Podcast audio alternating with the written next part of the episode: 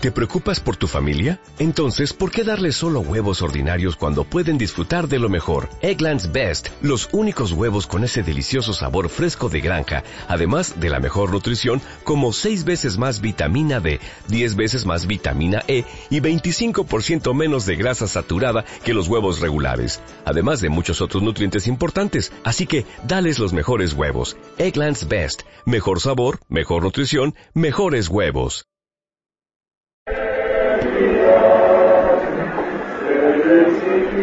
Egunón, buenos días. Pasaron los caldereros, pasaron Iñudes y Archayas. Estamos ya camino del carnaval.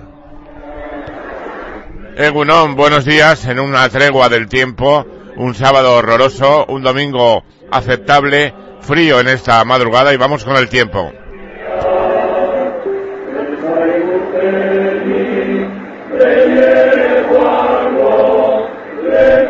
Los caldereros en esa plaza de Sarriegui, antiguamente los caldereros tradicionales se reunían, pues ya lo saben muchos de ustedes, en la Consti. Hoy la Consti es, como dicen, para las feministas. Yo es que alucino cómo, porque también me estoy acordando de la ceremonia esta de los Goya, ¿no? Cómo se tergiversa todo, se hace feminista, se hace lucha política de partidos podemitas que están en franca decadencia, en fin, al margen muchas veces del sentir general, ¿no? Y esto es lo mismo, ¿no? Pues las cíngaras son feministas, no sé. Yo siempre he considerado, pues, aquellos beneméritos, eh, eh, hombres y mujeres que venían las cíngaras, las perolas, los callereros, no sé, en fin, aquello de las zarcas rubias y si tus ojos fundieran metal y tal, todas aquellas cosas, pero ahora resulta que todo es feminismo, todo es pasta, todos son funcionarios públicos, todo es como vamos a comentar hoy, pues lo que ha sucedido con el empleo público que se ha desbordado en este año, lo comentan hoy en la red, concretamente Roberto Centeno, y todo es vividuría pura. Así que vamos con este tema de las iñudes y archayas. Estamos ya, como digo, camino del carnaval. Buenos días en una tregua del tiempo.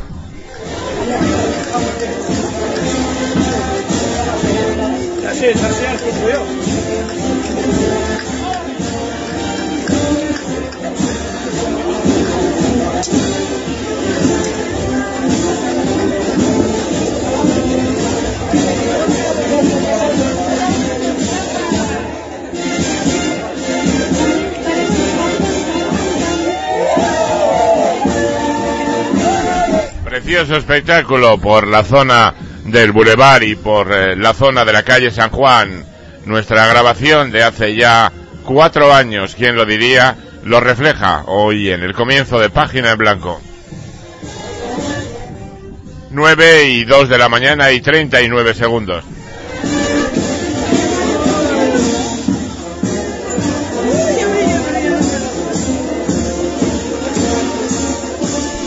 Vamos a saludar a nuestra compañera que está ya en el estudio en San Sebastián.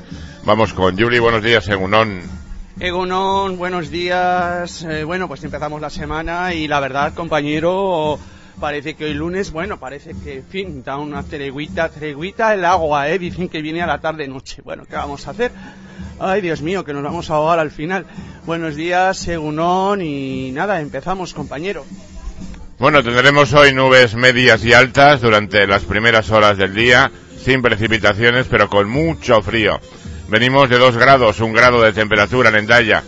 El viento del suroeste va a ir templando las temperaturas en la vertiente cantábrica a lo largo del día y las máximas subirán respecto a otros días 2 a 3 grados, llegando incluso a superar los 10 grados en la costa. En la mitad sur el viento soplará del oeste o noroeste y a primera hora de la tarde irá aumentando la nubosidad y lloverá algo por la tarde-noche, sobre todo en la mitad norte y en el este. Máximas de 12 grados en la costa, 8-9 en el interior. Venimos de 2-3 grados en la costa y de menos 4 en Vitoria y menos 2 en Iruña, Pamplona.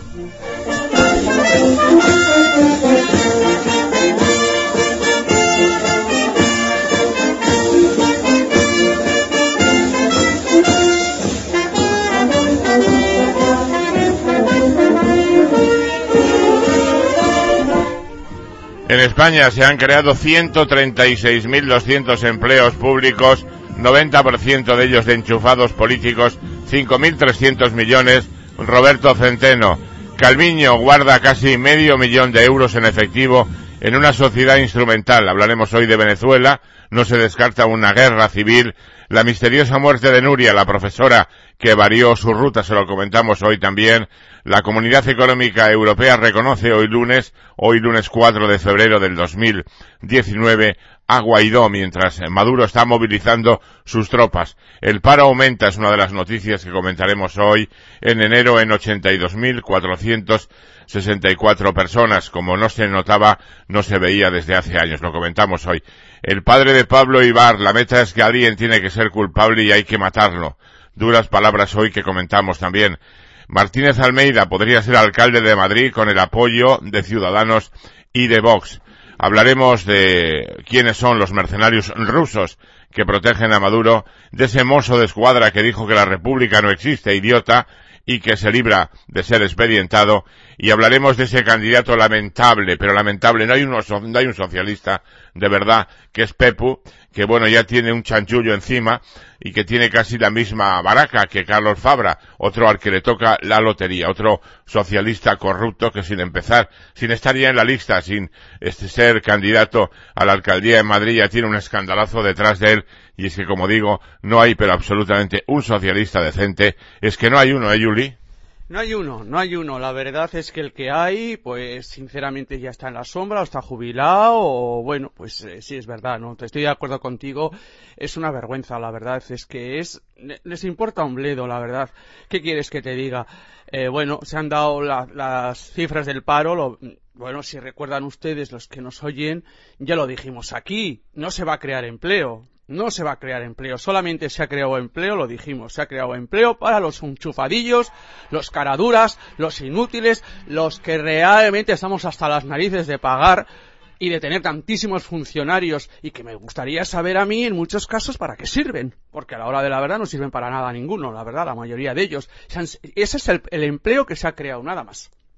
Porque a la hora de la verdad, empleos, empleos, lo que se dice empleos, cojan ustedes las cifras hoy y no se ha creado ninguno. Ha sido el mayor destroce desde, el, desde 1900, desde los 2014. ¡Qué desastre! ¡Qué desastre, compañero! ¡Qué desastre, de verdad!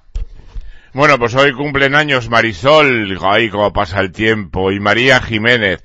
Marisol, vamos con aquella voz tan inolvidable de aquella niña que dicen que sufrió tanto ahora como está de moda por del tema del feminismo, pues sacan cosas que yo no sé si son verdad o mentira. Yo aquí desde luego no las voy a eh, repetir porque me parecen aparte de eso muy desagradables. Pero hoy cumple nada menos que ya es una longeva edad, Marisol, así que vamos con ella, con su voz y con tómbola. La vida es una tómbola.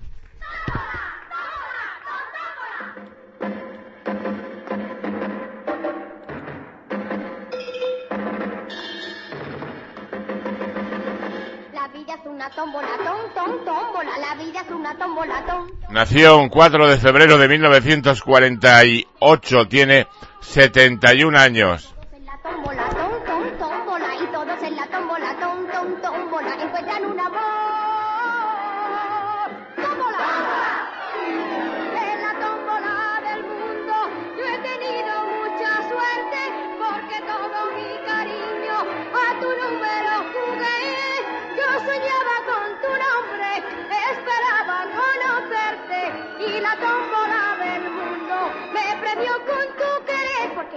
Una tómbola, tom, tom, tómbola, la vida es una tómbola, tom, tom, tómbola, de luz y de color, de luz y de color. Y el ritmo de la tómbola, tom, tom, tómbola, y el ritmo de la tómbola, tom, tom, tómbola, me lleva con tu amor.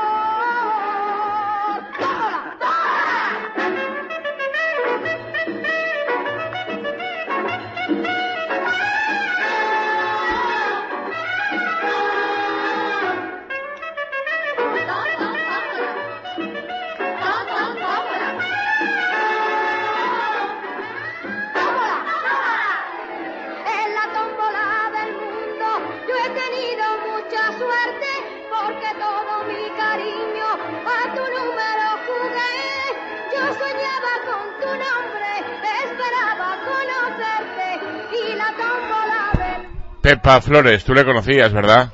Sí, no, la verdad es que se le veía la cara triste. La verdad es que mm, yo creo que sí, que sinceramente con esta chavala, mm, sinceramente no, no tuvo, no tuvo una infancia, desde luego, como debería de, de haber tenido cualquier niña, ¿no? Pero bueno, eh, ya la verdad es que ella no quiere contarlo, mm, quiere olvidarse. La han llamado muchísima gente muchísima insistiendo en una entrevista. Ella no lo ha ofrecido nunca, no quiere saber nada, quiere, la verdad, vivir su retirada como, bueno, pues como la tienen en Málaga y la verdad es que no quiere y yo le comprendo y le entiendo la verdad sinceramente. Qué quieres que te diga que ahora que está tan de moda el decir porque a mí porque a mí porque a mí porque a mí porque a mí la verdad es que eh, ella podía contar mucho mucho mucho pero mucho eh pero bueno no quiere y la verdad es que yo le respeto y en parte hace bien, sinceramente, ¿qué quieres que te diga? Porque la gente la, la respeta, eso es lo importante, y sinceramente, ¿qué quieres que te diga? Para contar que ya, ya está pasado y la verdad, hace bien el vivir la retirada que está, que está haciendo, su vida relajada y retirada en Málaga y punto pelota. Así es, ¿verdad? Siento el Caribe como una mujer. Soy así. ¿Qué voy a hacer? Soy desierto, selva, nieve y el volcán, y al andar dejo mi estela.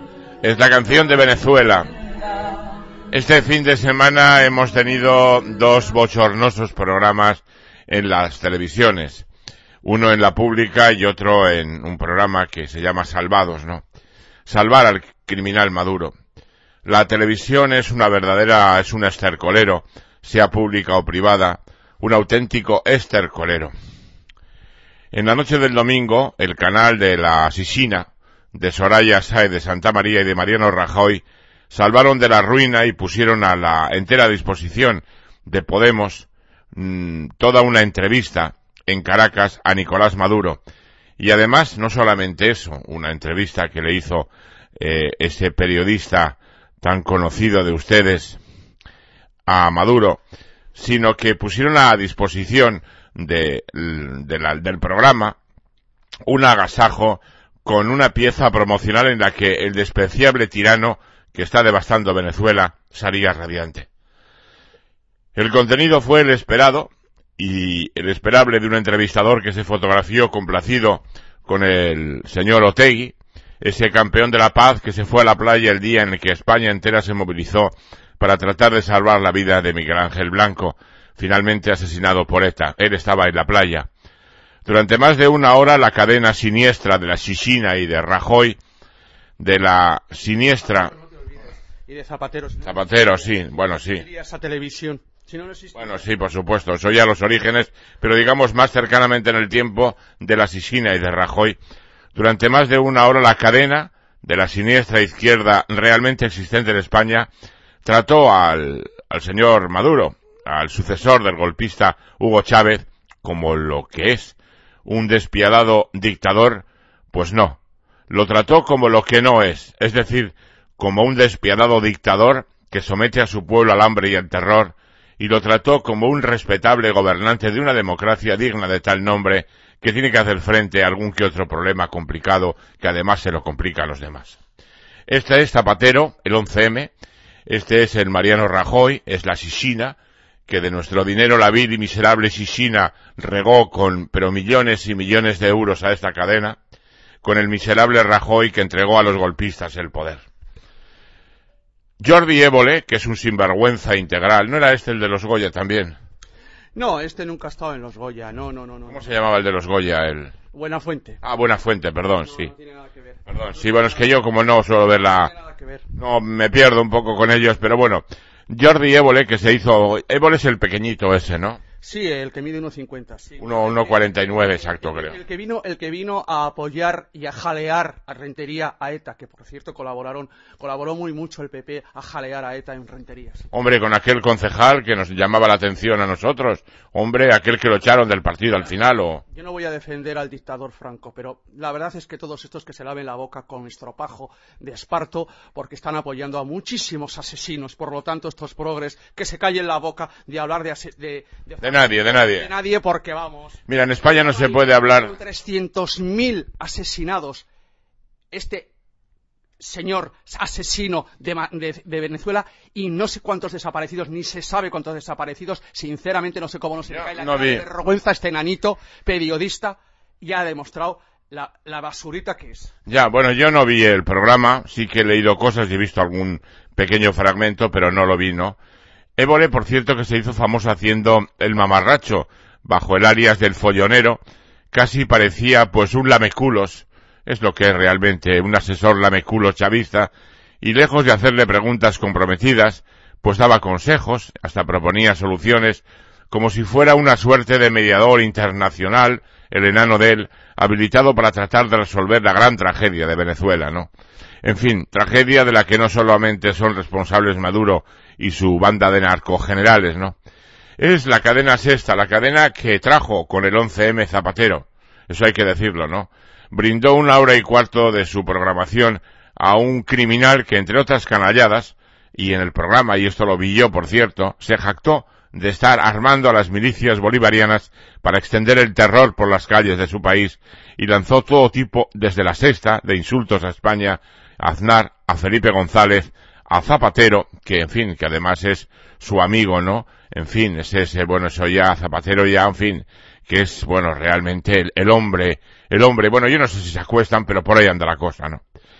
Es un despreciable programa de televisión hecho por una basura de periodista, si es que es periodista, porque por periodista entiendo yo otra cosa, y que afrenta a la gente que está en España exiliada, a los que están allí sufriendo, luchando por la libertad en su pueblo, en Venezuela, contra los que se vertieron, por cierto, en este programa de este hijo de su madre, de presentador, los más graves momentos calumniosos de las, en las narices del propio entrevistador, ¿no?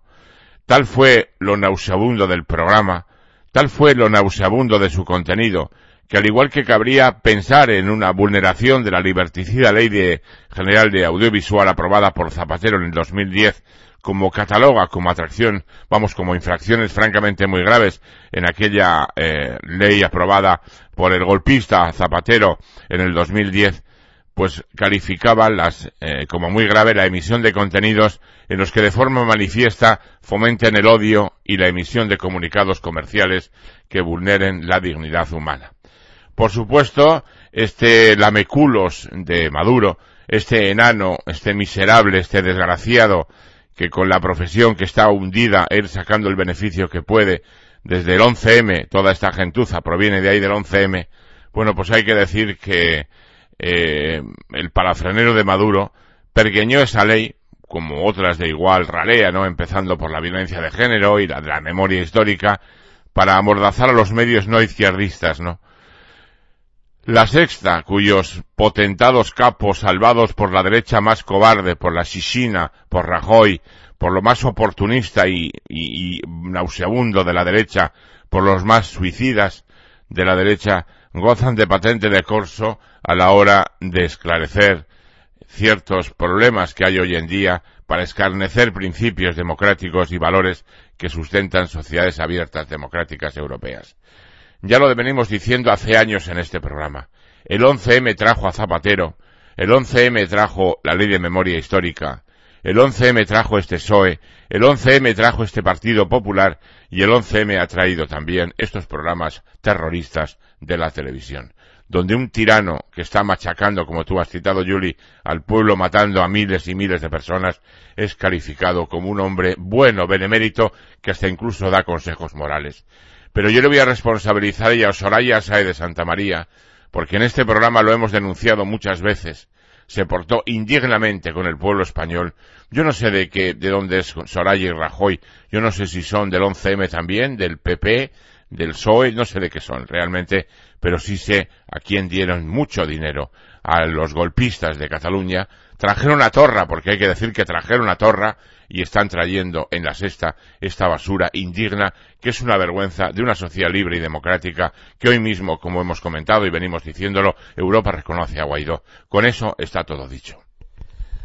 Bueno, eh, ya te he dicho hace un momento y la verdad ahí tienes, tienes en mi página, compañero, eh, la plataforma eh, que utilizaba el señor Zapatero a todos los amiguetes generalotes eh, em, con el tráfico de drogas y el petróleo en Venezuela. Utilizaba un banco eh, eh, propuesto por, por, Zapatero, por Zapatero tiene esos negocios, propuesto a través de España para sacar miles y miles y millones de dólares sobre el petróleo, ahí lo tengo puesto en mi página, eso es verdad, nadie lo dice, eso nadie dice que es mentira, el propio Zapatero lo podía decir, le están acusando ya de esa plataforma, de ese banco, que lo tengo yo en mi, en mi muro, compañero, si lo quieres ver y lo quieres leer. Y sinceramente, ¿qué quieres que te diga? Eh, esa plataforma es para que el señor Zapatero, que tiene negocios petroleros allí con, con, con, esta, con estos generales de narcotráfico, eh, de narcotráfico de drogas y de petróleo. Sí, señor Zapatero, y realmente se está sacando todo lo que usted hacía allí. Sí, porque al fin y al cabo los mindunguis de Podemos son unos mindunguis al lado de usted, al lado de usted. Así de claro. Y sí que es verdad, eh, nos vamos a centrar en un, en un periodista. No va por casualidad a hacer entrevistas a esta gente, este, este periodista, porque qué casualidad, siempre va a hacer entrevistas a lo más execrable del mundo, ¿no? A lo más execrable del mundo. Qué triste, ¿no? O sea, de verdad, es alucinante, compañero, es alucinante, ¿no? Y sinceramente, ¿qué quieres que te diga? Eh, la verdad es que una, es una auténtica, una auténtica vergüenza, vergüenza. Eh, yo no, no, la vimos, yo no la vi, la verdad, porque es que no, no, no, no quise verla, ya sabía que iba a haber esa entrevista y no quise verla porque digo, mire, yo es que sinceramente ya sé lo que va a decir, ya sé lo gran pelotero, lo chupaculeres que es este chico y sinceramente yo no voy a ver a un indeseable porque es que a mí, de verdad, cuando me hablan de asesinatos de tal, cual, cual, cual, de, de, de, verdad. Cuando me hablan de que si el, dictador tal, que si el dictador de Chile, que si el dictador... Digo, mira, mira, perdona, callaros la boca, porque sinceramente, lavaros la boca, progres, basuretas de mierda, así de claro lo voy a decir castellano puro y duro, porque tenéis vosotros mucho que callar, que como se ponga el ventilador, que se pone muchas veces, vosotros tenéis mucho, mucho, pero que mucho que callar y mucho que, que todo, que desde luego que lamentar de los asesinatos que tenéis vosotros encima, ¿eh? como, lo, como, lo, como lo, de, lo de los Goya. Fue lamentable. ¿Qué tenéis que decir vosotros? Nada, de nada, de nada. Progres, basuretas, vividores, subvencionados vividores. Ya estamos hasta las narices hartos hartos de daros tanto dinero a la progresía basureta para hacer basuras de películas. La verdad es que lo de los Goya hablaremos luego. Estamos con esta preciosa canción esta canción de, donde se dice que no envidio el vuelo ni el nido al turpial, soy como el viento en la mies. Es Venezuela y hablaremos ahora del inmundo Ra, de este inmundo que por fin está saliendo todo lo del 11M, por qué salió Zapatero, qué negocios tiene de todo tipo en Venezuela, por qué es amigo de Maduro, está saliendo Podemos y una de las cosas que yo me voy a alegrar un día cuando haya democracia porque la va a no me cabe ninguna duda, con sus dificultades, con sus luchas, con su guerra, como dice él, con lo que sea, pero habrá democracia, toda la parafernalia de estos españoles, Zapatero, el Partido Socialista, Podemos, etcétera, lo que han chupado y vivido de esa pobre gente de Venezuela. Quiero saber las cuentas y denunciar en mi país a esta gentuza que nacieron todos del 11M. Como una flor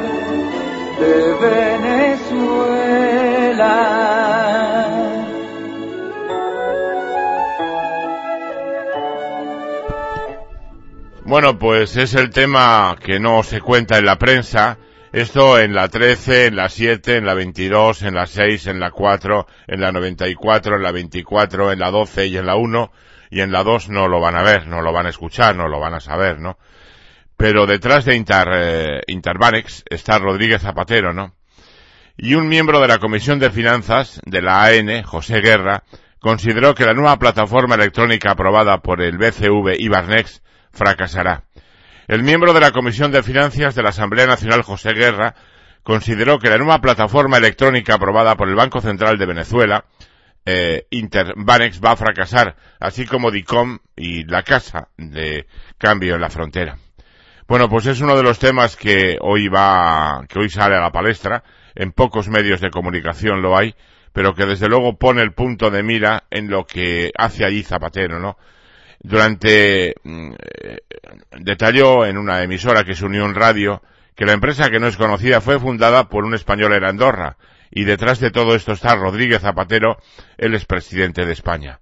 Explicó que las transacciones, en estas transacciones no va a intervenir el gobierno, el ciudadano va a la plataforma, tiene que tener bolívares y espera que haya alguien que quiera vender los dólares para que se realice la transacción.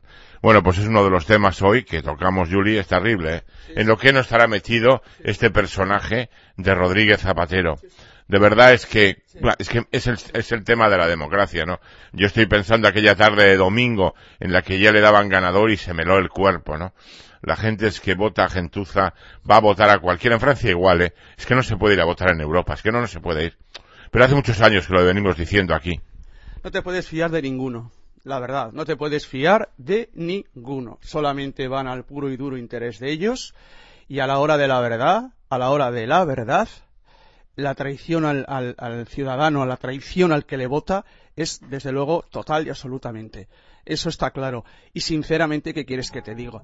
Yo, en la plataforma popular es la plataforma cívica de ciudadanos que no tienen nada que ver con la política y es la que realmente debería de llevar un país sinceramente, es la que debería de llevar un país. De todo tipo de personas, de todo tipo de pensamientos, con todo tipo de respetos, y eso es lo que realmente es, es realmente la progresía. La progresía no son políticos trinconeros que van a la política para trinconear y no respetan al pueblo ni saben lo que es respetar al pueblo, porque son unos inmorales, unos inmorales. Y el que no lo quiera ver está bien claro.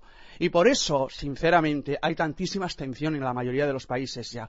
Por eso hay tantísima abstención. Porque no te fías de lo inmoral que son los políticos. Lo inmorales que son los políticos, compañero. Esa es la triste realidad. Esa es la triste realidad, sinceramente. ¿Qué quieres que te diga, compañero? Y la verdad, cuando se habla de democracia, ¿qué democracia? ¿De qué democracia estamos hablando, la verdad? A la hora de la verdad, ¿de qué democracia? Sinceramente, ¿qué quieres que te diga, compañero? Vamos a escuchar este tema bellísimo de Venezuela Volvemos enseguida. Son las canciones del otro lado del mar.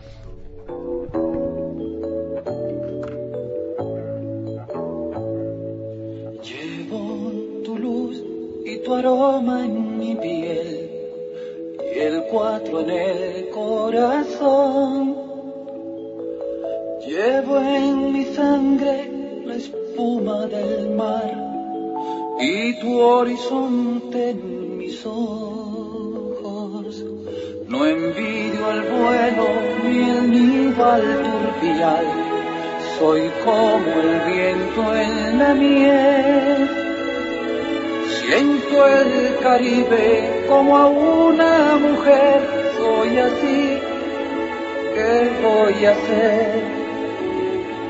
Soy desierto, selva, nieve y volcán, y al andar mi estela, el rumor del llano en una canción que me desvela.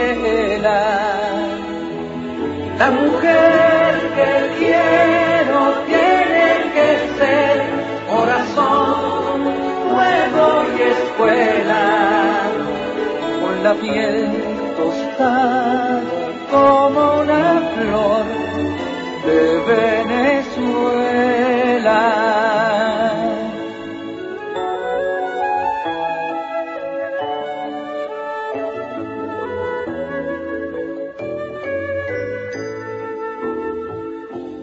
Con tu paisaje y mis sueños me iré por esos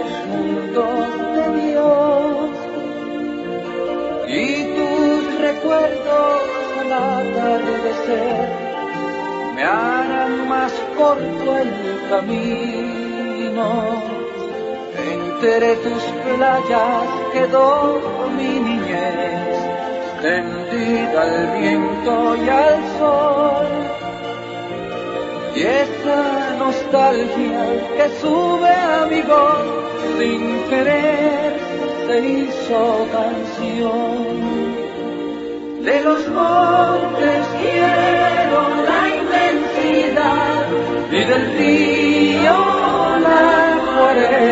Yo hay un tema que seguiremos hablando de Maduro porque, bueno, hay más noticias hoy. Pero sí quería, hablando de estos dos programas que he mencionado, de estos dos programas de televisión impresentables, vi un pequeño momento de los Goya, sinceramente, y bueno, en fin, ¿qué quieren que les diga? esto que habitualmente se critica, ¿no? Mirándose en su ombligo, disfrutando del dinero nuestro, haciéndose la pelota, vitoreándose entre ellos, siendo más feministas y progres que ninguno. La verdad, sinceramente, premiándose entre ellos. Y hay algo que siempre lo recordamos aquí, ¿no? Es cuando decía su excelencia, oiga, y, y esta fábrica, los obreros, y pues no hay obreros. Y esto es igual, ¿no? Señores del cine español y los eh, espectadores, pues no hay espectadores, no hay para estas películas, no hay para ellos, no me extraña, porque la verdad es que dan ganas de vomitar. O sea, a mí me dan ganas de vomitar, me dan incluso asco físicamente. O sea, con esos vestidos, esos tupés, esos engolamientos, esos amaneramientos, es que a mí me dan asco, sinceramente, los actores españoles. No, no todos, por supuesto, porque yo tengo amigos y, y les aprecio mucho, no, pero ese mundillo que se vio el otro día da asco. Pero asco de haberse conocido Sí, y de, chupar de nuestro dinero. Sí, sí, sí, sí, no, no, que sí, que sí, que sí. Estaban encantados de haberse conocido todos. Qué triste, la verdad. ¿Qué quieres que te diga? Sobre todo, mira, eh, la verdad, mm, solamente se destaca en la prensa hoy, principalmente, los desnudos de estos dos, de este matrimonio. Ella en body y en calzoncillos y la verdad, el, discurso, por lo visto, o sea, el discurso del chico este de la película de Fresé, que es, eh, es, es, es, lo más interesante, pero habría que decirles a todos esos que estaban, ay, compungidos por el, por lo que dijo este chico, compungidos, eh, y llorosos, que esos progres, la gran mayoría progres, e hipócritas y farsantes, por cierto, están a favor del aborto y de abortar a esta gente y de abortar a estos chicos. Y de abortar a estos chicos. Sí, sí, no les fastidie ustedes. Ahora les levantaría, les le va, le va a levantar ampollas de mucha gente que les está diciendo, que les está diciendo que ustedes están en contra de que estos chicos nazcan. Así que no les levante ampollas, hipocritillas, farsantes. Sí, yo no, no vi el discurso ese porque ya te digo que vi muy poco. sí vi un momentito y vi el discurso de este chico de gafitas, el protagonista de la película, que es la, para mí es la mejor, mucho mejor que el reino.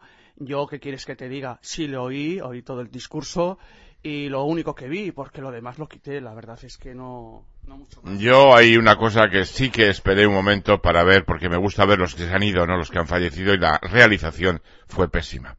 Respecto a lo que dices, es verdad, estos criminales que se sientan ahí, encantados de haberse conocido, mirándose el ombligo, pavoneándose con nuestro dinero, ¿no? Y viviendo de puta madre, que por cierto le escuché a uno decir que esto es una profesión como de ruina, ¿no? Digo, pues oye, hay muchos ricos entre vosotros, o sea que de ruina no será, pero eh, sí que me llamó la atención, ¿no?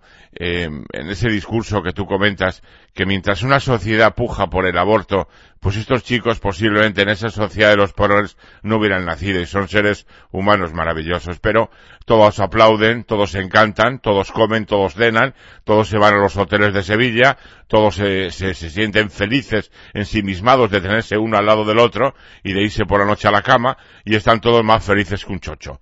Y esto es lo que es el cine español. Y luego, claro, faltan los espectadores, porque después de ver eso, la gente desde luego no va al cine. Y es que no gustan las películas españolas. Bueno, sí quiero comentar una cosa y es que en cuanto a ese capítulo en que cada, o desde hace unos años por lo menos, en los Goya se recuerda a los que se han ido, la realización fue pésima, porque hubo momentos en los que se veía, eh, la cámara enfocaba desde atrás, se veía el escenario, se veía que aparecían los nombres y las fotos de los homenajeados que se han ido durante el 2018 y apenas se apreciaba. La cámara sí se acercaba. Horrorosa fue la realización. Salió José Mediavilla de doblaje, salió Mario Dolores Gispel a lo lejos, hombre ya le conocías la foto, así como hubo algunos que, pero muy poquitos, que, que enfocaron, ¿no? La cámara enfocó, pues, fulano de tal y su cara y su foto, ¿no? Su rostro y su foto. La mayoría se veían como la cámara desde lejano al, al escenario, se veía al fondo la pantalla del escenario, entonces se veía una foto, un nombre que no se identificaba, y así, pues, por ejemplo, como en el caso de Maribel Casals, de algún actor de doblaje más, como he dicho, de José Mediavilla, de Madieros Gisper, pues me dio mucha pena, la verdad. Una realización pésima, pésima, pero pésima, pero pésima no, pésima. Y bueno, esto ha costado un dineral, esto no ha recaudado nada porque siempre estamos con lo mismo. Ahora vamos a escuchar a Roberto Centeno, lo que estamos haciendo nosotros, que así va el paro y así va la sociedad española, lo que estamos haciendo enchufando a los nuestros. Esto no da ningún beneficio. El único esto es como el Festival del Cine, porque todos van gratis, no se gastan un céntimo de euro de su bolsillo, van a hoteles que pagamos todos, comen de puturrú de foie que pagamos todos, van a sitios que pagamos todos, gastan de lo que pagamos todos y ellos no gastan nada. Porque si he visto, y perdona termino, más zarrapastrosos, agarrados, usureros, miserables, mezquinos y ruines y vividores y chupópteros que los actores no he visto nunca a nadie. Y luego, y luego, tiene la desvergüenza la desvergüenza del director de que lo pagamos todos y, tenga, y es el desvergonzado de director eh, poner el dedo en la llaga a ningún, en el dedo y señalando el que tiene que venir y el que no tiene que venir a ver eh, o estar en el festival. En fin, solamente indeseables progres hacen eso, con el dinero de todos los ciudadanos. Sí, y es que hay que recordárselo constantemente porque parece ser, parece ser que están encantados de haberse conocido estos caraduras y sinvergüenzas inmorales. Y miren ustedes, si hay problemas en la profesión, en todas las profesiones hay problemas y hay paro. Y la gente tiene que comer también. Así que ustedes, si no luchan por lo suyo, a mí me importa muy poco y un pito. Así de claro. Y ustedes consienten y toleran que estén constantemente los mismos caraduras millonarios de, de actores, es su problema. Así de claro. ¿No les llaman? Pues mire, ¿quién quieren que les digan? Yo comprendo que hay actores muy buenos por ahí, que efectivamente es verdad. Tiraos. Tiraos. Y están siempre los mismos caraduras de haberse conocido y los grandes pelotas en la profesión. Esa es la realidad. Y no lo quieren decir ustedes claramente, porque realmente viene el progre de turno, sin vergüenza, que a ustedes les echan de lado porque no comulgan con la idea izquierdosa más basurera que hay. Mira, eh, cuando se meten con... Yo te digo una cosa, hay actores, muchos de verdad, que eh, se esfuerzan, que buscan teatro, que buscan cine, que buscan mm, un motivo experimental para poder desarrollar su actividad, su, mm, vender su fuerza de trabajo y que verdaderamente merecen todo un elogio, ¿no? Y no son de ningún partido, pero cuando yo ya veo y escucho hacer gracias contra este u otro partido, yo siempre les digo, ¿no? Los de ese partido también te van a ver a ver las películas o son potenciales de espectadores para ir a ver las películas, ¿no? Pero como estos ya, pues como viven del pelotilleo de poner el culo, de, de, de, de snifar de mierda, de juntarse entre ellos y reconocerse como los más maravillosos seres del mundo y mirarse el ombligo y el chichi, pues lógicamente, perdón, termino, perdón. Un actor que critica un poquito lo hunden. sale de la norma progre basureta. Lo tiran, sí. Lo tiran. Eso es lo que Ya, pero bueno, realmente... Hay que decirles que cuando ellos hacen algo... Quiero terminar, por favor. Bueno, entonces, bueno, el caso es ese, ¿no?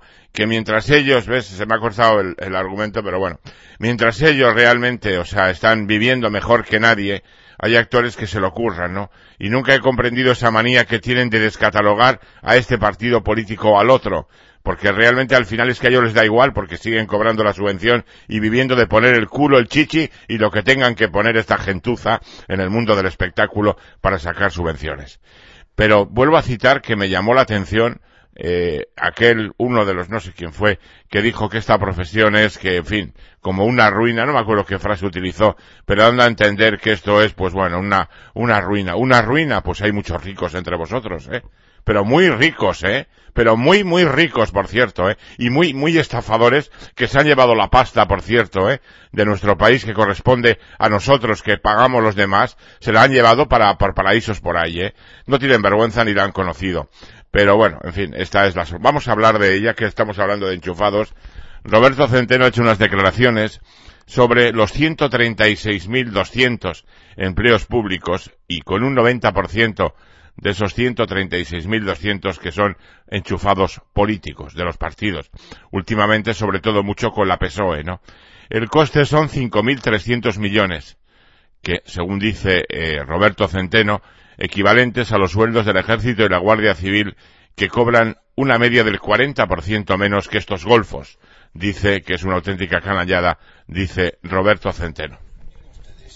Señores, eh, en la EPA, la última encuesta de población activa, del último trimestre del año, eh, se han creado, me parece que han sido 36.000 puestos de trabajo.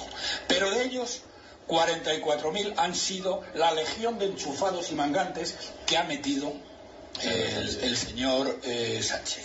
Bien, a lo largo de todo el año ha metido ciento, se han metido 132.000, los mangantes de Rajoy y los mangantes de este. Nada más les voy a dar una cifra para que entiendan ustedes la barbaridad que esto supone. Miren ustedes, los 133.000 enchufados públicos, que no son funcionarios públicos, que el 90% son enchufados públicos, que no sirven para nada ¿eh? y que no dan un palo al agua, nos van a costar 5.300 millones de euros. Señoras y señores, ¿saben ustedes a qué equivale? A los sueldos de las Fuerzas Armadas Españolas, que tienen 133.000 efectivos, y a la Guardia Civil, que tiene setenta y tantos mil.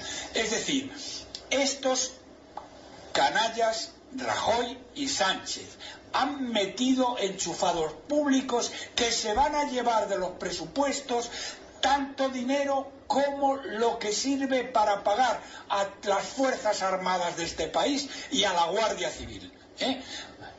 Bueno, verdaderamente otra, otra pequeña cosa y termino. Dirán ustedes, hombre, son 133.000 y lo que usted nos está diciendo es que entre las Fuerzas Armadas y la Guardia Civil hay algo más de 200.000. Sí, señor. ¿Por qué? Porque estos mangantes que han metido cobran un 51% más que los eh, que, primero que el sector privado y, y un 40% más aproximadamente que lo que cobran la gente de las Fuerzas Armadas y de la Guardia Civil. Eso es para que tengan ustedes en cuenta la barbaridad que estos señores han hecho. Y señores del aire, pero ¿cómo no cuentan ustedes esto a los españoles? Bueno, eh, aquí hay un tema que Roberto Centeno está tocando y está la financiación de los partidos políticos. Es decir, cuando los idiotas, porque vamos a llamar idiota al que va a votar en España es un idiota, o es un interesado o es un idiota, no hay. Pero bueno, cuando uno va a votar sabe que, eh, aunque a Sánchez no lo ha votado nadie, pero a Rajoy sí, entonces al final pues van a meter a sus enchufados, que es una manera de financiarse ellos, su propio partido. Bueno, pues esta es la situación en, en España con, con, con, Roberto Centeno. Repetimos, eh, se han creado 136.000 empleos públicos, al contrario de lo que se está destruyendo ahora, que vamos a hablar del paro, que ha salido la encuesta del paro del este pasado mes, y el 90% son enchufados políticos. Por cierto, hoy María Jiménez también cumple años. ¡Qué bien, María! Vamos a escuchar un momento a María Jiménez todo lo antes ya tú me lo hiciste. Y ahora, ¿qué quieres conmigo si tú para mí no existes? Yo soy mejor persona, pues no quiero hacerte daño. Nació en tal día como hoy de 1950, tiene 69 años.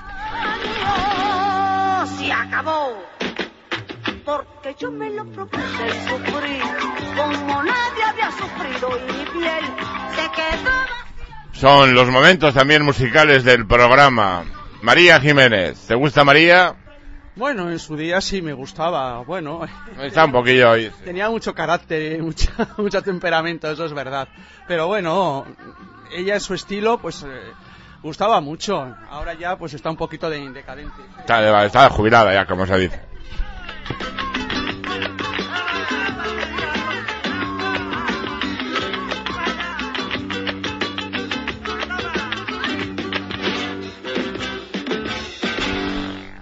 Maduro no descarta una guerra civil en Venezuela, es una de las noticias del día de hoy también. Eh, el pueblo ya está armándose, bueno, estará armándose él y los suyos, evidentemente, ¿no? El pueblo no tiene armas. Eso ya sabemos. Entonces no descarta una guerra civil en Venezuela. Noticias seguimos de Venezuela. Así se desprende de esa entrevista al presidente de Venezuela que mantuvo Jordi Évole, ¿no? Así que, en fin, además lo dijo tranquilamente aquí, pues estamos armándonos una guerra civil y el Évole, sí señor, sí señor, sí señor. Oye, estoy pensando, mira, me ha venido ahora y sin, sin burla, que qué triste es que he comentado poco, ¿no? De esos pobrecitos que, bueno, pobrecitos seres humanos maravillosos de la película FSR, qué vergüenza, o sea, y que haya gente que pida que a estos los aborten para que no nazcan, pobrecitos, de verdad, es, es una puta vergüenza. Pero en España falla todo, y sobre todo la prensa. La prensa no critica y el que critica ya ves cómo le ponen, pues fíjate cómo andamos algunos. Así que nos, así nos va. Bueno, Venezuela, esto es lo que se desprende de esa entrevista. Tenemos la experiencia de 20 años de lucha, dijo Maduro, ¿no? Cuando fue preguntado expresamente por esa crisis institucional y a dónde realmente podía llegar la misma. Así que ya están armando. Yo creo que al final va a haber un gran follón, ¿eh? Bueno, es que, a ver, el, el gorila rojo eh, se va a ir como llegó. Como llegó. Matando.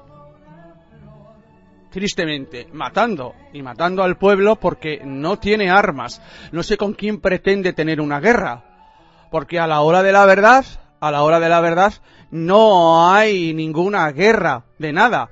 Es que si tú la quieres poner en la balanza con la guerra española no tiene nada que ver. Porque el pueblo no está armado. No está armado. Así de claro. Así que no sé con quién pretende tener una guerra. Simplemente usted va a tener una guerra fratricida en matar al ciudadano que ya ha matado bastantes y asesinado a bastantes ciudadanos. Y no va a poder matar muchísimos porque realmente hay más de 3 millones de venezolanos fuera de Venezuela. Más de 3 millones. En Colombia, en Perú, en España, en Estados Unidos y en algunos países europeos también. ¿Qué quiere que le diga? O sea, se va a cargar a la gente más humilde, más humilde, más humilde que tiene Venezuela, que realmente es la gente más pobre, pues la que se ha podido tener que quedar. Algunos que han podido tener un poquillo de dinero se han ido, se han ido. Así de claro, usted va a matar, de verdad, es que triste, qué triste que un país de los de verdad, de los más ricos del mundo, porque es así, no lo digo de broma, de los más ricos del mundo, por las reservas petroleras que tiene, por las reservas de oro que tiene, por las reservas de gas que tiene, por las reservas de corte que tiene, etcétera, etcétera. Un país de los... No, yo creo que yo diría hoy por hoy el más rico del mundo, francamente, esté en manos de tiranos, de asesinos, etcétera, etcétera, etcétera. Y donde anda Zapatero. No olvides que hay que citar siempre al hablar de Venezuela a Zapatero, a Podemitas, etcétera. criminal del aserozoramiento de todo lo que está ocurriendo en Venezuela. Y hay que ponerle... No, no, pero no solamente él, ¿eh? El más criminal... No, no, no, no, no, no. Podemos ha podido hacer sus cosas, pero es... Este es muy peligroso. todavía. Este es un sinvergüenza integral. Bueno, las principales potencias de la comunidad económica reconocen hoy lunes a Juan Guaidó, mientras Maduro moviliza a sus milicias armadas en Venezuela. Noticia pues de hoy que traemos, ¿no? Esperamos de verdad la caída de Maduro. Deseamos que no haya víctimas, no sabemos, ¿no? Y cuando oigo lo de convocar elecciones, bueno, es que me, da una risa en el peor de los sentidos, que para qué les voy a contar.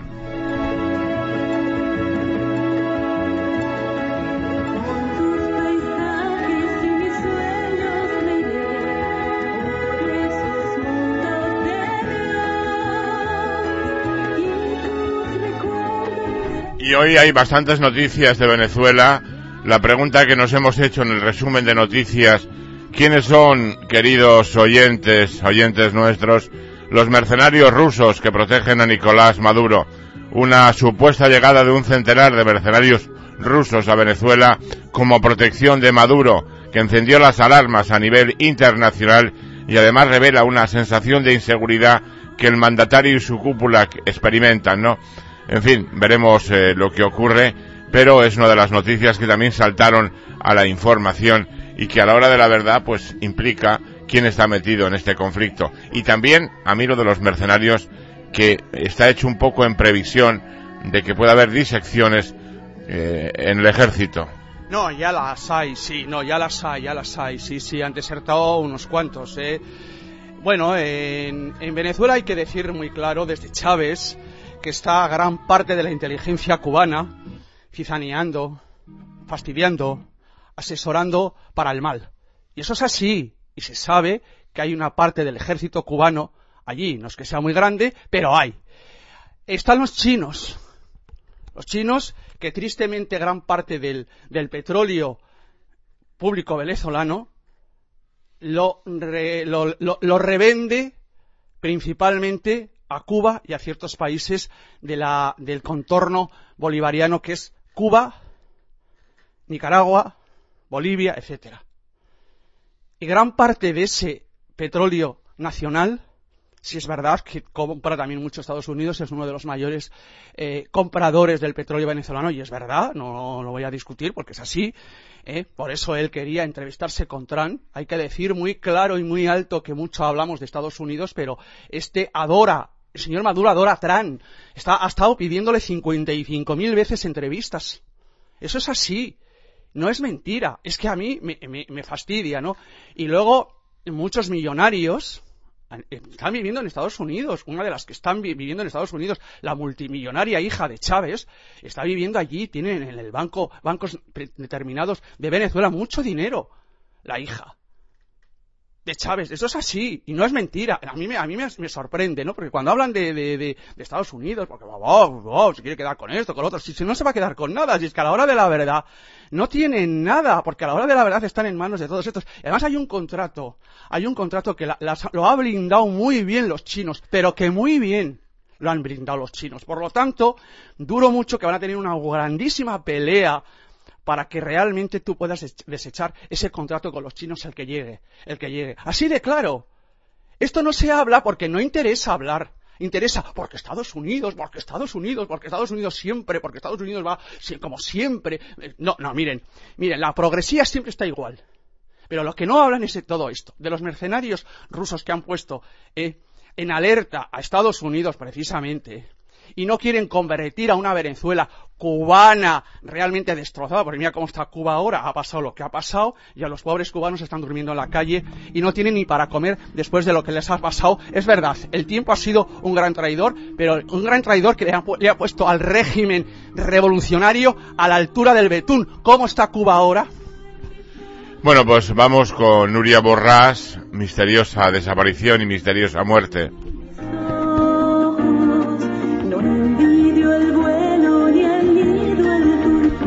Esta canción de Venezuela que lleva la luz y el aroma de la piel y de las gentes, de maravillosas gentes de aquel país.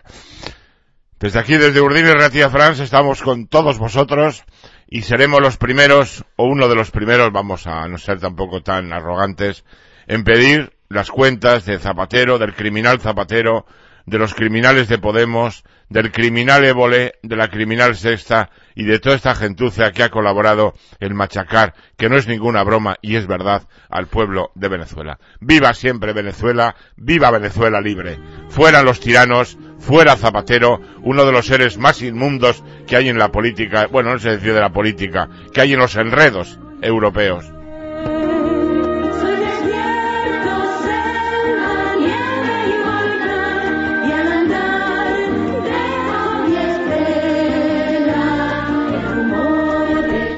Bueno, pues es un caso también extraño y misterioso. Últimamente nos estamos encontrando con muchos casos de ellos. Una profesora de 39 años desaparecida en Lleida y que ha aparecido muerta. A mí, Julie, me ha recordado a este caso de estas tres mujeres de, del norte, ¿te acuerdas? De Asturias, sí. De Asturias. Una fue asesinada, según dicen, por un señor. Nunca hemos vuelto. Sí. ¿eh? Otra apareció muerta y no sabemos nada, ahogada. Pare-. Y la otra no ha aparecido nunca, ¿no? Que decía Zoido. ¿Has entendido algo? Bueno. Pues decía Zoido eso como diciendo que que lo más parecido era, pues eso, Mariano era Ozores Lo más parecido era que como tenían 40 y algo de años, pues estarían un poquito cansados de la vida y que ellas pues se habrán ido a hacer sus, sus correrías. por eso- Eh, como no eran unos crías. por eso pues, decía Cid. jóvenes pues, pues eran... No, y no tienen... Y, ver. y no, y a mí me extrañó porque en dos casos apareció el coche, la documentación dentro de una cosa y decía, soy oficio, un símbolo de vergüenza". Que era Lo propio de lo que era un... Bueno, de lo que era el régimen de, de Rajoy también, ¿no? Bueno, pues dicen que tuvo un accidente con su coche y se cayó a un canal, ¿no? Los Mossos de Escuadra y los bomberos de la Generalitat encontraban ayer el cuerpo de Nuria Borràs, esa profesora desaparecida desde el pasado viernes en Lleida, ¿no? El cuerpo fue encontrado dentro de su vehículo en un canal y los primeros indicios dicen que quizá fue un accidente, ¿no? Dice que salió a cenar y de fiesta con unos amigos el viernes, después se despidió, cogió el coche, intentaba regresar a casa y nunca más se supo de ella hasta que, bueno, ha aparecido su cuerpo, sí. Su marido denunció, sí. Entonces, según apunta el diario de Lleida, el Lleida Diari, la mujer se habría precipitado con su coche al canal de Serós y las primeras hipótesis hablarían de un accidente. Según se recoge en algunos medios de comunicación, la desaparición fue denunciada por su marido, tenía dos hijas, y desde ese momento se organizó una serie de redadas por todo el territorio. Es una de las noticias que nosotros hoy hemos traído, esta misteriosa muerte de, de esta mujer, de la señora Borrás, de Nuria Borrás. Eh, em, la cena del pasado viernes parece ser que se alargó más de lo previsto. Después fueron a una sala que se llama Sala Manolita para acabar allí la fiesta. Y a las cuatro de la madrugada, cuando todos se despidieron, Nuria también lo hizo, tenía que conducir unos 20 kilómetros hasta Les Borges Blanques, el pueblo en el que vivía. A 500 metros de la discoteca se perdió la señal de su móvil y no la volvieron nunca más a ver. Nuria Borràs tenía 34 años, fue hallada muerta en el interior, como hemos dicho, de su vehículo, un Volvo XC60 blanco, que apareció sumergido en el interior del canal de Serós, en el municipio de Albaterrec. Eh, falta saber el motivo de su fallecimiento. Pero el caso, pues dicho así, dices, bueno, pues una fiesta, pues eh, cogió el coche, oye, perdió el control, se cayó, ¿no? Al canal, ¿no? Pero es un caso lleno de incógnitas, ¿no? Eh, la primera de todas, ya empezamos ya con los que nunca sabremos nada, ¿no? Porque al final estos casos de mujeres que desaparecen o de mujeres que aparecen muertas, eh, eh, estos casos, mira, o de niños que hemos tocado últimamente. Por cierto, eh, los padres de la profesora de Laura, eh, que murió también, ahora han sacado un comunicado, ahora no, ahora no, ya lo dijimos aquí. A ver, acaba de, acaban de matarla, como quien Bueno, dice. no, quiero- no quiero, bueno, no vamos a cortar esto luego, si quieres lo comentamos, pero ahora han sacado un comunicado diciendo lo que muchos periodistas hemos comentado, que ha sido un desastre todo. Y le dijimos, y la familia no sabe protestar, lo decíamos aquí. Bueno. Pero sin interrumpir, bueno, sin interrumpir, bueno, el caso es que, perdón, ha sido culpa mía, ¿no? Eh, ¿qué hacía allí el coche de la profesora, no?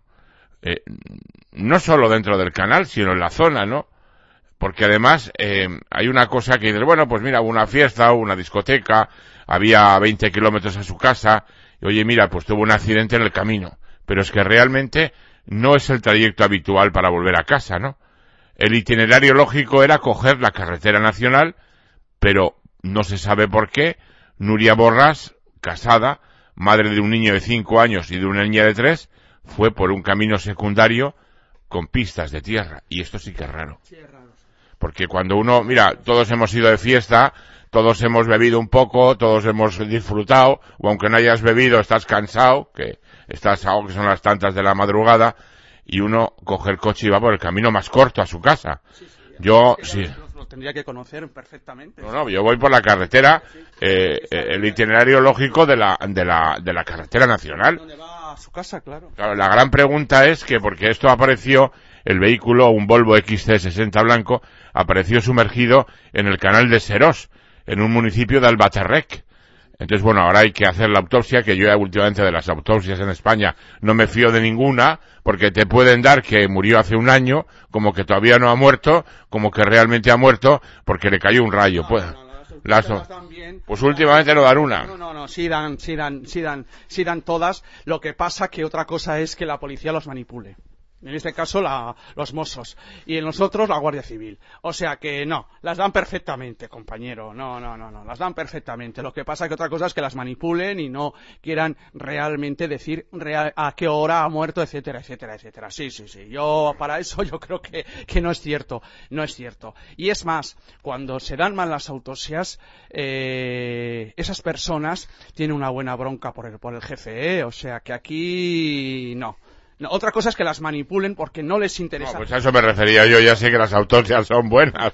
Lo han sido siempre, vamos. Solo faltaría que después de la, de las EPAs y de las, de las, Aquí las manipularán los mozos como siempre. que las manipulaciones que hacen de las encuestas también las, la- pero bueno, en España cualquier cosa, desde el 11M puede ser cualquier cosa, ¿no?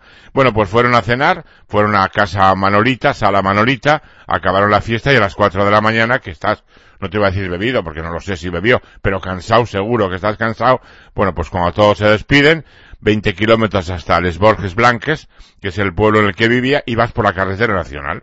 Entonces, a 500 metros de la discoteca, como hemos dicho, eh, a 500 metros se perdió la señal, y dices, bueno, ¿y qué hace fuera de la carretera nacional? Porque cansada a las 4 de la mañana, 20 kilómetros, bla, bla, bla, bla, en el Volvo, oye, y aquí se ha tenido un Volvo, chum, pam, pim, pam, fuera. Llegas en, en un cuarto de hora o menos. En un cuarto de lo menos.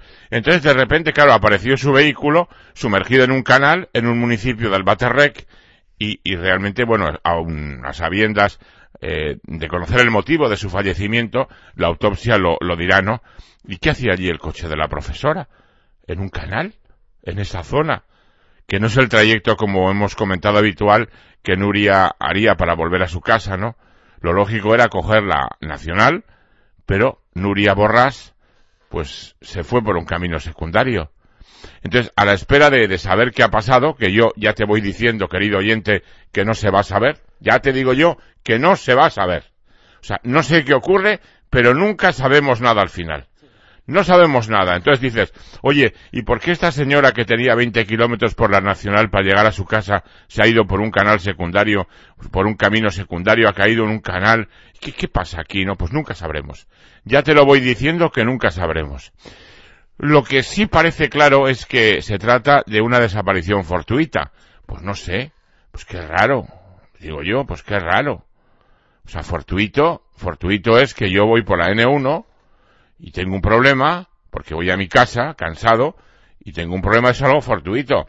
Pero si yo me voy por un camino que no es el mío, y a las 4 de la mañana que estoy cansadísimo, y, tengo un accidente y aparezco en un canal, ¿qué pasa aquí? Eso de fortuito no tiene nada. Fortuito es pues un- una cosa eventual en un camino habitual también, ¿no? Bueno, pues parece ser que no hay signos de violencia, ni dentro del vehículo, ni en la persona fallecida, nada que pudiera prever un asalto.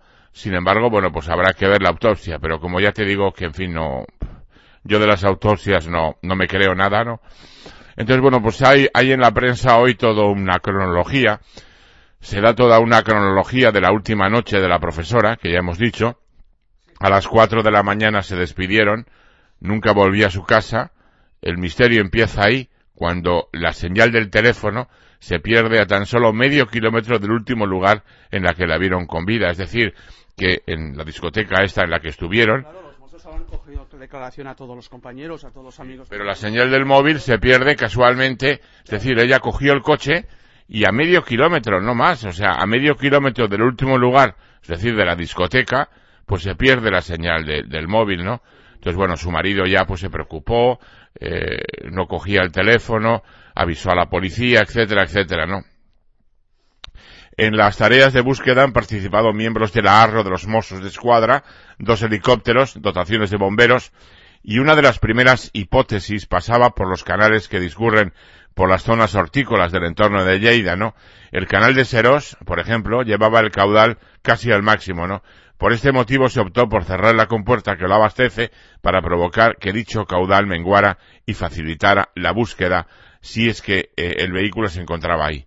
Bueno, pues eh, el coche estaba sumergido en el canal y no solo corresponde con su desaparición, eh, ha sido identificado gracias a la matrícula, entonces se encontraba el cuerpo de una persona fallecida, que era Nuria Borràs Cuadrat, y, y nacida en, Castel, en un municipio en Casteldans, residía en Les Borges Blanques, y la verdad es que es una muerte muy misteriosa. El camino natural para ir desde Lleida o desde la discoteca a Les Borges Blancs es un trayecto de media hora a través de la N1 240. Hay otras formas de llegar, pero todas son carreteras secundarias y pistas de tierra. A mí a las 4 de la mañana, cansado, después de una discoteca, no me voy a meter por carreteras secundarias, digo yo, no sé. No, no, no, que sí, que sí, que sí. que Es raro, ¿no? Es raro, es raro, es raro, sí, no, es muy raro, es muy raro. La verdad es rarísimo, sí, sí, sí, sí, sí, sí. Es que de verdad, es que últimamente es una pasada, es una pasada, es una pasada estas muertes de realmente violentas que, es- que está habiendo, compañero, la verdad. No lo sé, ¿eh? Eh, investiguen los famosos, que para eso, hombre, claro, lo que le pasa es que habrá cogido la declaración a todos sus compañeros con los que estuvo la chica esta, claro, es lógico que las declaraciones... Hay una cosa que, si tú eres de la zona, hay una cosa que yo, bueno, tengo una información al respecto. Tú tienes para ir desde el camino natural de Lleida, de la discoteca, a Le Borges Blanques, es la N1 240, ¿no? Eh, La N nacional, perdón, 240, ¿no? Pero las carreteras secundarias, además, son carreteras muy peligrosas porque hay, en estas noches invernales hay mucha niebla, ¿no? Eh, porque, mm, y es verdad, Lleida es un territorio con mucha niebla, ¿no? La boira es casi un elemento identitario de esta zona y complica la, la boira, la niebla, ¿no? Y complica mucho la visibilidad incluso durante el día, ¿no? Y hay que tener mucho cuidado en estas carreteras, ¿no? Los investigadores creen, salvo lo que diga la autopsia, que se trató de un accidente, pero el problema, claro, que un accidente, pues en principio será, tampoco hay que ser un sabio para decir que un coche cuando se cae a un río o a un canal, pues ha tenido un accidente. Oye, pues sí, podido ser que también se haya despistado ella y la verdad se haya ¿Qué confundido. hacía por ahí? Pero el problema no es ese.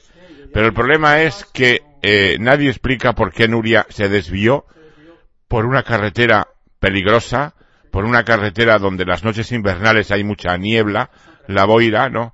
Y, y nadie sabe por qué se decidió o por qué ella decidió desviarse de la ruta habitual para volver a su casa precisamente cuando iba sola. O sea, no, no tiene sentido. Que yo no lo encuentro. Yo tengo una explicación, pero es una cosa muy personal, es una opinión. Esto no es ninguna información. Yo creo que iba con otra persona. Es que es la única explicación que encuentro. Yo no la encuentro, vamos, porque a las 4 de la mañana, cansado, cansado digo. Cuando uno dice cansado, digo cansado.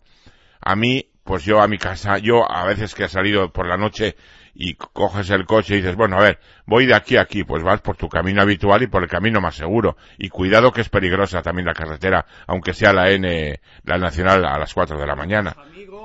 Vuelvo a decir, los amigos, cada uno cogería su, supongo, su coche si tenía, o vivía en la zona, o vivía por allí, pero de todas formas, vuelvo a decir, los mozos habrán cogido declaración a todas las personas con las que estuvo esta chica, claro, es que, eh, compañero, es que eso, eso tiene que, que investigarlo y a, y a ver qué es lo que realmente ha pasado a esta, a esta, a esta madre Puede- de familia, porque es muy puede triste haber ocurrido otra cosa. dos- a dos niños tan pequeñitos. Puede haber ocurrido otra cosa, que es muy habitual, que hubiera bebido algo, lo cual es normal, y que eh, buscara carreteras secundarias por si acaso en esa zona hay un control de alcoholemia. Puede ser.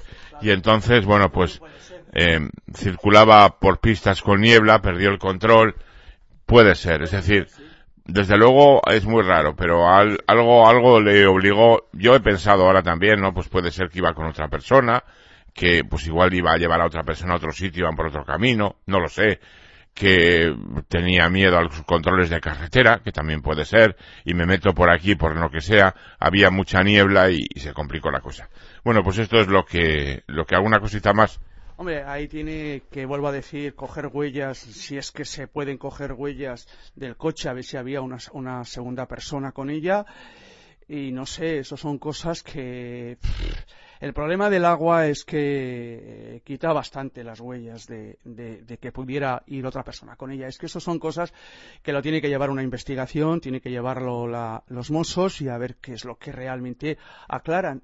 La verdad es que, vuelvo a decir, es muy triste que pues eso, que unos niños tan pequeñitos pues hayan quedado sin su madre y lo, lo- más principal y lo más fundamental.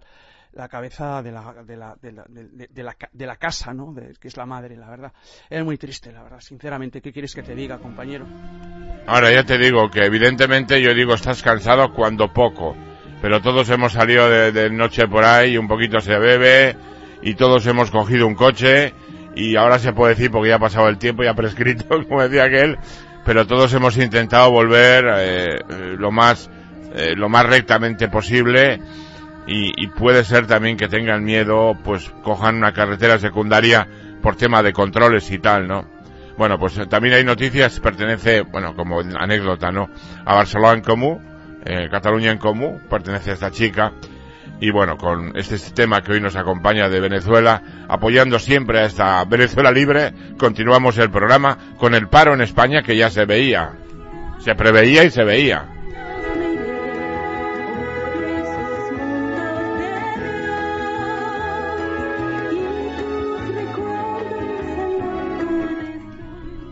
Bueno, pues lo dijimos en este programa y como siempre decimos, por desgracia, ojalá, ojalá nos equivocáramos, el primer mes de la subida del salario mínimo interprofesional iba a traer problemas. Ha sido un fracaso. Ha sido un fracaso. Hombre, claro, es que mira, eh, hemos hablado, precisamente hemos dado la noticia de Roberto Centeno de lo que los partidos políticos crean con el dinero de todos. Hemos hablado de lo que el mundo del cine hace con el dinero de todos pero claro, generar trabajo no. Dinero tampoco. Lo que generan es, pues, vividuría para ellos, ¿no?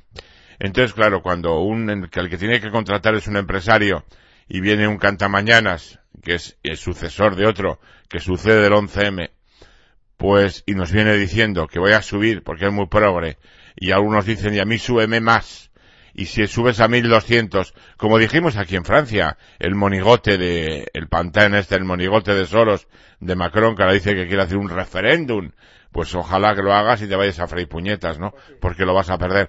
Pero eh, hablaba de subir el salario, los voy a subir, pues más paro.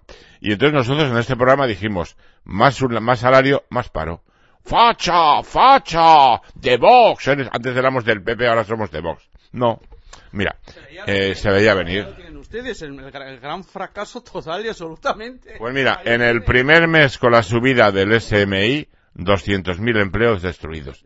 Y esto es el comienzo.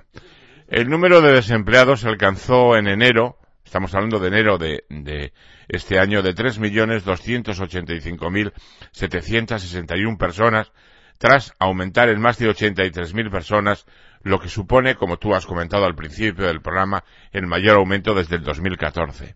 Además, el primer dato de afiliación a la Seguridad Social, que es el dato de los 900 euros y fin de campaña de Navidad, muestra una reducción de más de 200.000 ocupados, que es la peor cifra desde el año 13, desde el 2013, y deja la cifra en 18.819.300 afiliados. Esto es lo que ya se preveía. Claro, porque es que los progres hacen mucho con el dinero de los demás y se compran casoplones con el dinero de los demás y se ponen servicios de guardia con el dinero de los demás. Y tienen esclavos con el dinero de los demás y los actores se compran las enaguas con el dinero de los demás, no con su trabajo, porque su trabajo, si no fuera por la subvención, no habría trabajo, porque así trabaja cualquiera. Si a mí todos los días me das cinco mil euros, ya verás qué radio hago, pero yo no genero riqueza, me llevo dinero de todos. Bueno, pues el caso es que este es el tema, por sexo y comunidades, eh, bueno, pues tengo aquí unos datos, el aumento en todas las comunidades autónomas, hubo aumento sobre todo en Andalucía, Madrid, Comunidad Valenciana. Fíjate, curiosamente en Andalucía más de casi 20.000 parados, curiosamente donde ha habido elecciones ahora. Pues sí, ha habido elecciones ahora y sí, la verdad es que lógicamente acaban de empezar estos, pero la verdad, a ver, en vez de hacer un planteamiento como hay que hacerlo y no espantar realmente al que quiere invertir, al que quiere invertir y poner una empresa, eh, en vez de realmente preocuparse de eso, de lo que están, de lo que se preocupa el gobierno, porque es lo único que se preocupa es de tener más funcionarios. El gobierno y las autonomías. Porque tan responsables. No son funcionarios, son enchufados directos, que es distinto. Porque funcionarios es una carrera y tal, cobran más, ya hemos dicho, lo ha dicho Roberto Centeno, cobran un 50% más que en el sector, eh, que en el sector eh, privado. Pero no, son, son enchufados directamente de los partidos, que es distinto. que en vez de realmente, en, en, vez de espantar a las empresas para que inviertan realmente y crear empleo, porque son los que crean empleo, no ustedes. Ustedes crean más, pobre- más, más, más pobres, crean ustedes. Ustedes lo que crean son más pobres. Y la prueba está que el primer mes, el primer mes, qué fracaso el primer mes del 2019. Qué fracaso total y absolutamente. Que a algunos se les llenaba la boca de agua tontorrona, la boca de tontos, porque hay que decir que es así, y de estúpidos, eh, que realmente, no, y 1200 también, como realmente propuso la progresía basureta vasca. ¿La va a pagar usted? Basureta, progresía, vasca, vividora, trinconera. ¿Lo va a pagar usted? No, ¿verdad? ¿Usted ya paga los impuestos como debe de pagarlos? ¿De verdad? ¿Ya los paga usted? No. Pues entonces no proponga 1.200 euros porque usted ya me gustaría saber qué, qué, qué impuestos paga usted. Pues fíjate, hoy tenemos la noticia para que veas aquí. Hoy tenemos dos noticias a propósito del tema, el tema del candidato del PEPU. eh, el candidato del PEPU, que le llamo el candidato del PEPU, ¿no? Que le toca la lotería como a Carlos Fabra, o esa otra información, sí, que hemos dado de que Calviño guarda casi medio millón de euros en efectivo eh, en una sociedad. Ninguno, claro. O sea, ellos, además Calviño, cuidado, Calviño es una sabia en esto de, de, de la prestidigitación del, dinero, cuidado, eh. Ella y, su marido, o sea que no, no tiene ninguna gracia, ¿no? Bueno, pues el paro ha aumentado en enero 83.464 eh, 464 personas con respecto a diciembre. El padre de Pablo Ibar, bueno, pues dicen que tienen que buscar a un culpable. Y se habla hoy de Madrid, ¿no? Pues Madrid, bueno, desde luego Pepú nada. Pepú y Fabra y la lotería, eso nada. Parece ser que según el último sondeo eh, de NC Report, para la razón el PP sería segunda fuerza con 14 concejales. Carmena ganaría, pero solo con 16. A mí me resulta increíble que pueda ganar Carmena en Madrid, sinceramente. Me resulta increíble, pero bueno, de todas maneras. No me lo creo, sinceramente te vuelvo a decir que yo no me lo creo. No, yo tampoco, no, yo es que no, no me lo creo, pero bueno, hab- hablaban de que Manuela Carmena ganaría eh, 16 concejales, 14 sacaría el PP, pero que podría haber, por su parte, el PSOE estaría en la baja, obtendría un concejal menos que en los pasados comicios, ocho ediles y el 13,2% de los votos, e irrumpiría eh, Vox con un eh, con seis ediles y un 10,9% eh, por ciento de los votos. Parece que podría haber un apoyo de Ciudadanos Vox al Partido Popular y sería alcalde del Partido Popular. De todas maneras, esta señora tiene setenta y tantos años. Tendrá 125 cuando se acabe la legislatura. O sea, yo sinceramente, no sé, o sea, pero de todas maneras, eh, Madrid pues se ha quedado Yo en... por lo que palpo, te vuelvo a decir. Yo creo que no, yo creo que va, yo creo que no, eh. mí que no. Yo creo, mira, te voy a decir, yo- te voy a decir una cosa. Yo no digo que vaya a tener malos resultados, pero que va a ganar. No, yo creo que tampoco, pero bueno, es una de las noticias. Martínez Almeida podría ser el alcalde de Madrid con el apoyo de Ciudadanos y Vox, que es el portavoz hoy, por cierto, del PP en el Ayuntamiento de Madrid, José Luis Martínez Almeida, que es otra de las informaciones que damos hoy. El tema de Pablo Ibar ya lo hemos dicho. Eh, bueno, ese mozo de escuadra que dijo la República no existe, idiota, se libra de ser expedientado. Hemos tenido otro fin de semana. Ser expedientado, lo que dijo es verdad. Es verdad, no existe. De la semana hemos tenido un- otra vez fuertes enfrentamientos en la Plaza de la República de París y en algunas ciudades de Francia con los Gilles Jones. Ahora este quiere hacer un referéndum que yo no le creo nada, porque no, no me parece más que un enredador también este Macron, pero desde luego en un referéndum no tiene nada que hacer este hombre, este sale, este no va a acabar la legislatura, es imposible. Ya venimos comentando eh, lunes tras lunes aquí durante muchos, eh, ya 12 jornadas, que los Gilets lo van a tumbar, eso es, es evidente para mí. Bueno, es que yo creo que lo ha dicho con la boca pequeña, sinceramente, lo del referéndum. Pienso que no lo va a convocar, compañero. Yo pienso que no lo va a convocar. Yo, esa es, esa es mi intuición, que lo ha dicho con la boca pequeña, sinceramente. Porque, re- porque sabe perfectamente de antemano que lo va a perder. Yo particularmente, ¿eh? yo no sé lo que pensarás tú, compañero, pero desde luego mi intuición me dice que lo ha dicho con la boca pequeña y re- eh, eh, calmar un poco a, a los eh, chalecos amarillos en este caso para que me entienda la gente eh, en español y, y, sinceramente, ¿qué quieres que te diga? Para que no la monten sábado tras sábado. Y esa es la verdad. Y yo particularmente creo que no va a convocar ningún referéndum, ni mucho menos no se atreve porque sabe perfectamente que de antemano lo tiene perdido. Lo sabe perfectamente. ¿Qué quieres que te diga, compañero? No sé lo que opinarás tú, ¿eh? Pero esa es mi opinión, desde luego. Esa es mi modesta opinión, eso es lo que yo creo que es así. Pero también yo creo una cosa, que prometió la subida más paro del salario mínimo y prometió que prometió prometiendo, pero los gilets llevan 12 jornadas y a pesar de que los periodistas en Francia, gran parte de ellos dicen, oye, cada vez menos, ¿eh? Hoy menos. Y estás viendo como, como hay una bronca monumental en la calle que dura más horas, que es cada vez más violenta y agresiva. Hoy menos, ¿eh? Menos, menos, menos. Lo que les pasa a los periodistas franceses que sacan siempre mucho, mucho, mucho experto y mucho, mucho experti hablando de esto, pero lo que no quieren reconocer los periodistas y los que realmente eh, sacan en las tertulias es que realmente el ciudadano francés no quiere esas reformas tan violentas y tan agresivas que quiere hacer. Es que eso es lo que no quieren analizar. Y yo hasta cierto punto vuelvo a decir, comprendo a los trabajadores que lo poquito que se ha, eh, que realmente se ha conseguido en el siglo XX pretendan realmente venir el, político de turno a tirar por la bola. De acuerdo que es verdad que, que el mundo ha cambiado, es más global, hay mucha competencia y todo lo que ustedes quieran. Pero claro, esas reformas eh, bárbaras y cruel que quieren hacer, como, ha hecho, como han hecho en muchos casos, en muchas cosas en España, no se puede tolerar y permitir. Son cosas que realmente han conseguido, poquitas, que no son tantas, ¿eh? que ha conseguido el trabajador. Hombre, ¿qué quieres que te diga, compañero? Hombre, habla- hablan- hablando en castellano puro y duro y en español en puro y duro, joden mucho. Así de claro. Bueno, estamos ya cerrando el programa. Son las nueve, perdón, las diez y veinte minutos de la mañana. Eh, quiero comentar, bueno, a propósito de esto de la, del, del paro que está registrándose.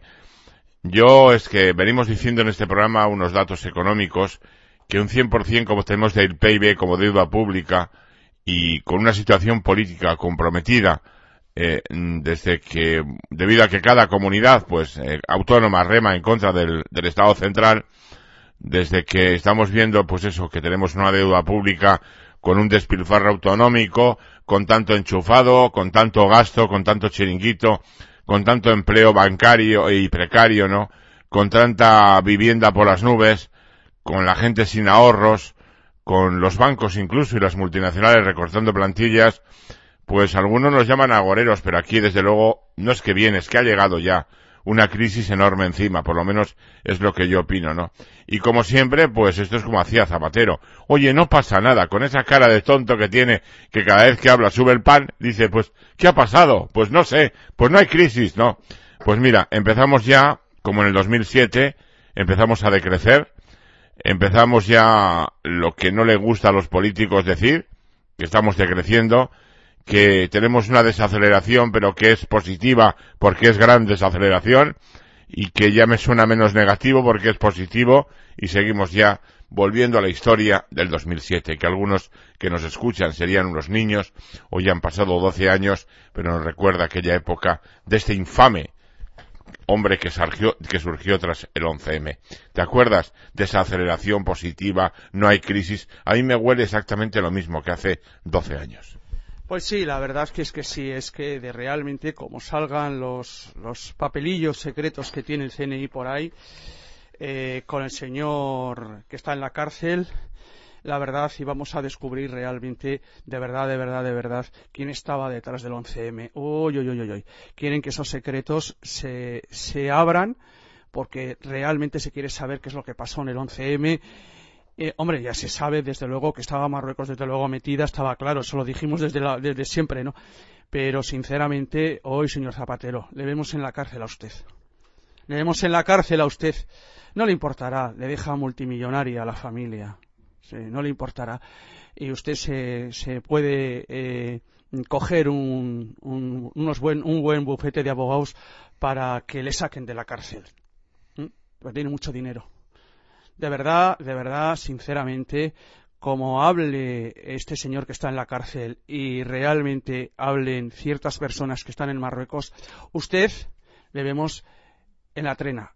Pero bueno, saldrá, saldrá, usted saldrá, porque el bufete de abogados que usted contratará, que se lo puede permitir, por, precisamente por la cantidad de dinero que tiene usted en Andorra a través del banco venezolano con, con la colaboración de, los ladrones de allí y el dinero que tiene usted en Andorra es mucho y en, el- y en Panamá también.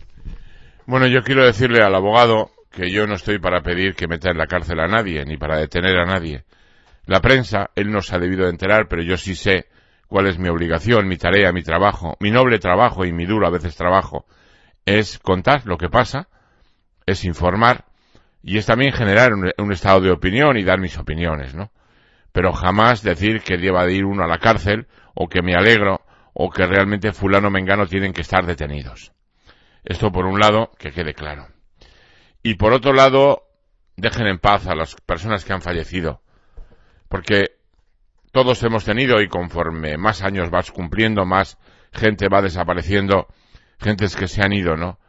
Gentes buenas, que eran tus amigos, tus conocidos, tus vecinos, tus familiares, ¿no? Y no se pueden defender. Es muy feo, muy ruin, muy mezquino. Dejen en paz, ¿no? Es algún delito haber conocido a una persona que tenía una vida, dicen, no, es que decían de él, sí, pero... Y aunque le hubieran condenado, ¿y qué? ¿Y qué? ¿Eso me transforma a mí en algo? Pregunto, no sé. ¿Me debo de ocultar de algo? Pregunto, no sé. En fin, bueno, pues una situación muy fea. Eh, yo no tengo la culpa de que un señor con otro señor vayan de la mano Pepe Luis a un programa de televisión a poner a parir a una jueza. Yo no tengo la culpa de eso. Si un juez ha denunciado, pues yo tengo que decir pues que haya un juicio justo, que es lo que me corresponde contar lo que ha pasado y dar mi opinión. Y a mí, sinceramente, las cosas que se dicen de algunas personas, pues porque a lo mejor resulta que son verdad o son mentira, no lo sé, pero yo no puedo decir semejantes barbaridades y menos en un programa de televisión de la mano vamos los dos, Ganito José Luis Pepe Luis. Pues no, sinceramente no. Y me parece, ya te digo, que cuando, ahí me recuerda todo esto a cuando nos exponían a los periodistas o a los políticos, o a los guardias civiles, a los vecinos de las viviendas, a los amigos, a la vergüenza pública y te sacaban pues una foto, te ponían un nombre, te apuntaban con el dedo, te llenaban de oprobio, ¿no? ¿Qué pretenden algunos al exponernos así en la red? Pregunto.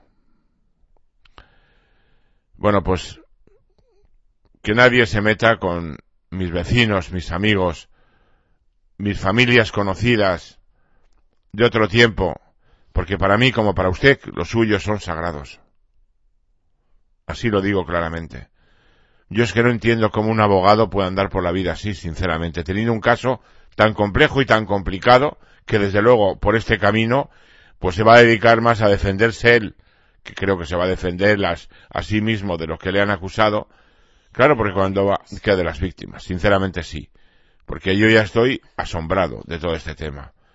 De una de, una supuesta violación y demás delitos de un señor llamado Cote Cabezudo y de una defensa que se llevaba de esa supuesta violación, aquí han salido, se venden libros por Navidad, se, se recauda dinero, bueno, se, se, creen escuelas de abogados, yo alucino, estoy, estoy que alucino, sinceramente. Yo estoy, oiga, ¿y las víctimas? Esto con la empresa de Franco, si no es broma, ¿eh? Oiga, ¿y las víctimas? ¿Y los trabajadores dónde están? Pues no sé. Ahora ya todo es menos tal. Pero cuidado con marcar a la gente por la calle, porque eso es muy feo, en lo público. Cuidado con decir cosas inexactas de los demás, porque eso no es cierto. Yo cuando dicen de fulano de Mengano que han hecho esto, ¿qué es lo que será? Porque cuando hablan de mí digo, pues si no dan una. Yo de mí puedo hablar y sé lo que he hecho y lo que digo y a lo que me dedico, ¿no? Es terrible, señor abogado, cuando un periodista informa sobre lo que eh, ocurre con un abogado y con un caso, es la democracia. Cuando un periodista es perseguido por un abogado, es la dictadura. Así de claro. Se digan barbaridades que no se ajustan a la realidad y no son ciertas. Hay mucha gente que realmente, por el simple hecho de que no le tienes mucha simpatía, dicen auténticas barbaridades. Auténticas barbaridades que ni se ajustan a la realidad, que nunca ha sido, que nunca, nunca o sea, te quedas y dices, pero, pero, pero, bueno, por Dios, pero qué, pero, pero, pero, yo que cuando te enteras o te has enterado de cosas que esto, dices, pero bueno, pero esta gente está muy mal de la cabeza, mejor realmente que esa, esa cabeza se la pongan en orden, ¿no? Porque yo, ahora me entero que yo era todo eso, fíjate, fíjate, es, es, es, es de verdad, es de verdad que gente que, que, que, que deliran, no, no, deliran, están muy mal y deliran, y deliran, y no se puede, además es que no se pueden inventar barbaridades como dicen algunas personas, porque yo puedo tener, no puedo tener simpatía a fulanito perantanito, pero no diré nunca que este señor es esto o esta señora es lo otro, porque es que como no lo sé, no sé su vida, no me ha costado, no he comido con esa persona, no la conozco, la conozco de vista, no la conozco. Y yo, tú sabes perfectamente que, eh, eh, eh, que, que conocemos a gente que dicen auténticas barbaridades por el simple hecho de no tenerte simpatía. Oiga, perdone, yo me he acostado con usted, yo he comido con usted, he estado con usted yo alguna vez. Para que usted me conozca a mí. No, pues entonces no diga, no invente barbaridades. Así de claro. Es que es verdad. A mí, a mí me, a mí me sorprende la gentuza tan mal de la cabeza que está, que está muy mal de la cabeza. Pero vamos, yo, vamos a ver, que un periodista diga, oiga, a fulano le van a juzgar por esto. Y yo creo que la jueza, si ha escuchado esto, pues la ha denunciado y ya está. Pues ha hecho bien. Si de mí dice eso, te seguro que la denuncio también. Sea juez, sea periodista, sea del vecino el quinto. Es decir, decir, de, de pasar de ahí a decir que yo pido que, que no, yo no pido que encarcelen a la jueza y pido que denuncie, y que denuncien al abogado. Yo no he pedido que denuncie a ningún abogado. He pedido un juicio justo, fíjate por dónde. De todas maneras, yo hay una pregunta que me hago con este hombre. ¿No es normal un abogado en semejante bronca diaria que incluso él mismo, porque esto de la red, eh, Dios, soy yo, soy Dios, y todas estas cosas, ¿no? Pues está, está muy bien, pero luego a la hora de la verdad estás más solo que la una, ¿no? Como la actriz aquella de la que comentábamos, ¿no? Entonces yo me pregunto, ¿no? ¿Cómo un abogado puede andar así por la calle? Yo no entiendo, sinceramente, yo no entiendo. Con un tema tan serio, tan serio. Conocemos abogados y te diría, pues oye, ya este señor es abogado porque es que no se puede andar así. ¿Ya es abogado? Porque yo no veo ningún abogado de verdad en la red que ande así. No veo a ninguno, pero este señor es abogado. En fin, yo lo dejo ahí. Oye, cuidado que si dijéramos es un abogado que está pues pleiteando sobre una cosa nimia, pero cuidado que tiene un caso supuesto gravísimo, ¿eh? Aunque también lo de la estafa que decíamos y tal, al final hemos descubierto que era que si la seguridad social, que si tal, o sea que tampoco era lo que, lo que está saliendo. Pero bueno, veremos esos graves delitos.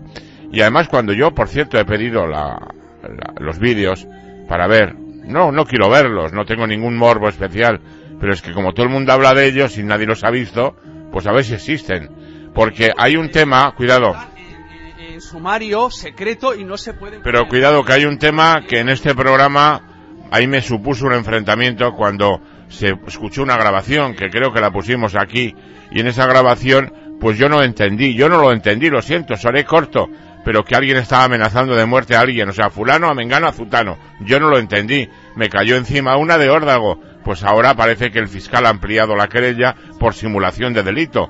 Oye, yo no sé si será verdad, se lo habrá simulado o no, pero yo no lo vi claro desde el primer momento. Oye, hasta mañana, adiós a todas. Mañana el martes y esto es Bélgica, que decía que Agur, hasta mañana, un abracito, agur. viva el pueblo de Venezuela libre, viva Venezuela. Termina página en blanco lo que los demás callan o pixelan.